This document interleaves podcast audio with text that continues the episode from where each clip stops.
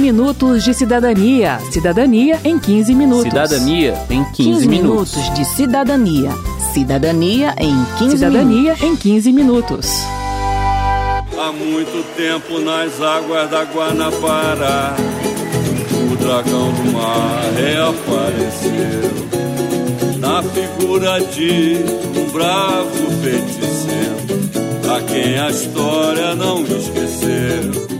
Cultura, esporte e turismo, três setores fortemente impactados pelo isolamento social imposto pela pandemia do novo coronavírus. Eles foram os primeiros a parar e provavelmente serão os últimos a voltar à tal normalidade, se ela voltar. Pois é, o 15 Minutos de Cidadania de hoje vai falar sobre as iniciativas do Congresso para apoiar os profissionais e empresários que vivem dessas atividades no Brasil. Eu sou Márcio Aquilissardi. E eu sou Verônica Lima. Glória a todas as lutas e glória e através da nossa história não esquecemos jamais compositor e escritor Aldir Blanc morreu no dia 4 de maio de 2020, aos 73 anos, vítima da Covid-19. No dia 29 de junho, uma lei que destina 3 bilhões a estados, municípios e ao Distrito Federal para o socorro a artistas que estão sem atividades por causa da pandemia foi batizada carinhosamente com seu nome.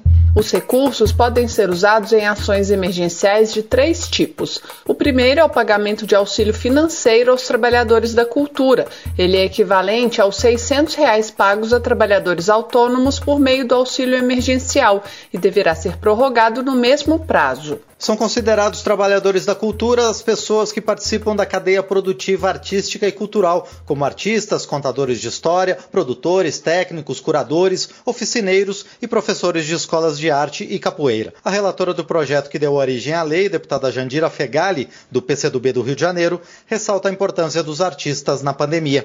O Estado não produz arte e cultura, mas precisa formular políticas públicas, fomentar, incentivar, definir prioridades, criar condições e, neste momento de pandemia, socorrer. E os trabalhadores e as trabalhadoras de todo o Brasil agora precisam sobreviver e nos fazer sobreviver. Também às angústias, temores, confinamento, dores e perdas. E é o que eles têm feito pelas redes, varandas e demais linguagens das mais tradicionais as mais inovadoras, de maneira, na maioria das vezes, voluntária. No entanto, grande número está vivendo de ajuda de outros colegas, de cestas básicas, ou passando fome. Esqueci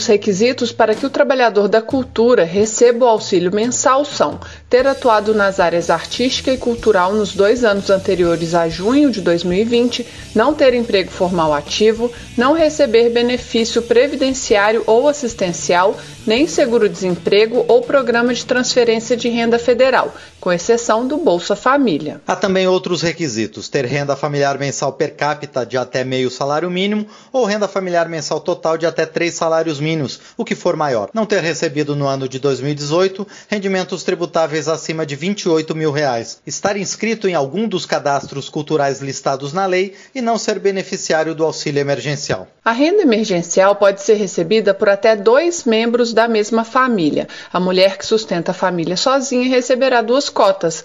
Uma das autoras da proposta, a deputada Benedita da Silva, do PT do Rio de Janeiro, prestou homenagem aos artistas brasileiros durante a sessão de aprovação do texto na Câmara dos Deputados. Eu quero falar do rufar dos tambores que provavelmente nos quilombos hoje se manifesta. Eu quero falar do maracatu, eu quero falar das dançarinas, das bailarinas, eu quero falar do teatro do oprimido.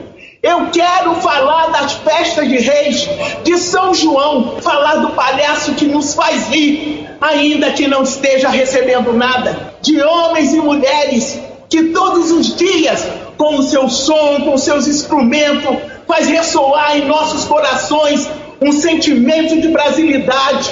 A brisa me levou para o reino encantado, onde eu me fiz menino rei, e era o circo, o meu palácio dourado. O segundo tipo de ação é o subsídio mensal de 3 a 10 mil reais para a manutenção de espaços artísticos e culturais, microempresas e pequenas empresas culturais, cooperativas, instituições e organizações culturais comunitárias que tiveram as suas atividades interrompidas pelo isolamento social. Alguns dos espaços que terão direito ao auxílio são pontos de cultura, teatros independentes, escolas de artes, circos, cineclubes, galerias de arte, de fotografia, museus e bibliotecas comunitárias, espaços de povos e comunidades tradicionais, festas populares, teatro de rua, livrarias, produtoras de cinema e audiovisual, feiras de arte e de artesanato. Os espaços e empresas beneficiadas deverão oferecer, após a reabertura, atividades destinadas prioritariamente aos alunos de escolas públicas ou atividades gratuitas em espaços públicos de sua comunidade. O terceiro e último tipo de ação que pode ser financiado com os recursos da Lei Aldir Aldir Blanc são editais, chamadas públicas e prêmios para incentivo à produção cultural, além de atividades artísticas e culturais que possam ser transmitidas pela internet. Quero saber. Quero saber. Gente, durante a pandemia não tem sido possível ir à rodoviária gravar as perguntas dos cidadãos. Então você pode mandar sua dúvida para gente pelo WhatsApp. O número é 61999789080 e os próximos temas serão concessões de rádio e TV e assistência social. Participe! Alguém me disse que tu andas novamente de novo amor, nova paixão, Com eventos culturais e viagens canceladas, as perdas são também dos consumidores. Por isso, uma lei estabeleceu regras para o adiamento e o cancelamento de serviços nas áreas de turismo e cultura, com o intuito de proteger tanto os empreendedores quanto o público. Quem contratou esses serviços tem direito à remarcação ou à concessão de crédito para uso posterior, sem custos adicionais ou multas. A solicitação deve ser feita em até 120 dias após o anúncio do cancelamento ou 30 dias antes da data marcada para o evento. Se a empresa não oferecer nenhuma das duas opções, ela será obrigada a devolver o dinheiro em até 12 meses. As normas valem para serviços turísticos, hospedagem, parques temáticos, cinemas, teatros e plataformas digitais de venda de ingressos, entre outras atividades. Também funcionam na negociação de prestadores de serviço que contrataram artistas ou produtores culturais. A lei determina ainda que, por serem causados por uma situação excepcional, a pandemia, adiamentos e cancelamentos não darão direito à indenização por danos morais, nem multas, nem outras penalidades previstas no Código de Defesa do Consumidor. A a não ser que haja comprovação de má-fé por parte do prestador de serviços.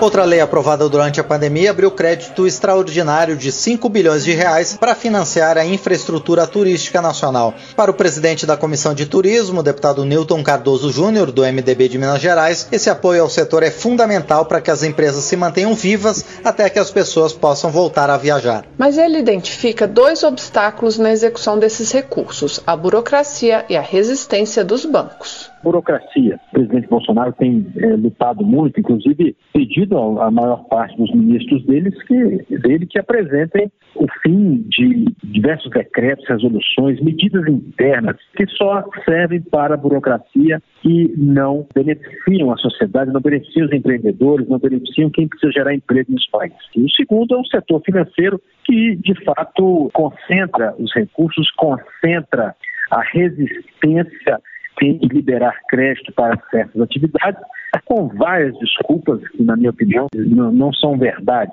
alegando custo Brasil, alegando, alegando inadimplência, continuando cobrando juros altíssimos. Portanto, nós precisamos vencer essa resistência do setor financeiro em abrir crédito para o setor de turismo. Eu acho que quem me vê crê que eu sou feliz,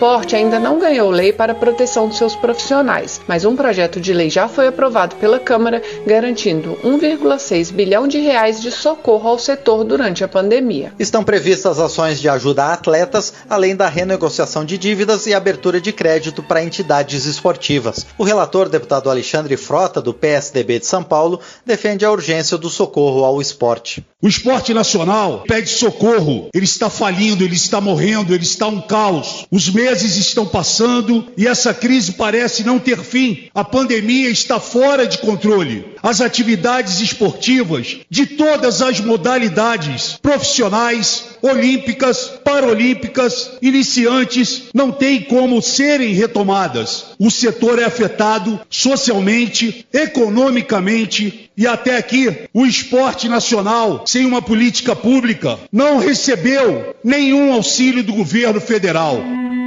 Atletas, para-atletas, técnicos, preparadores, massagistas, árbitros de qualquer modalidade, profissionais ou não, e os trabalhadores envolvidos na realização das competições são alguns dos que terão direito a três parcelas do auxílio emergencial de 600 reais, caso a lei seja aprovada. Os requisitos mínimos e as regras para receber o auxílio serão similares às exigidas para a cultura. No Senado, o projeto foi aprovado com a inclusão entre os beneficiários de cronistas, jornalistas, jornalistas e radialistas esportivos sem vínculos empregatícios com entidades de prática desportiva ou concessionárias de serviço de radiodifusão. Ex-nadador olímpico e medalhista nos Jogos Pan-Americanos, o deputado Luiz Lima, do PSL do Rio de Janeiro, foi um dos interlocutores do parlamento com a equipe econômica do governo.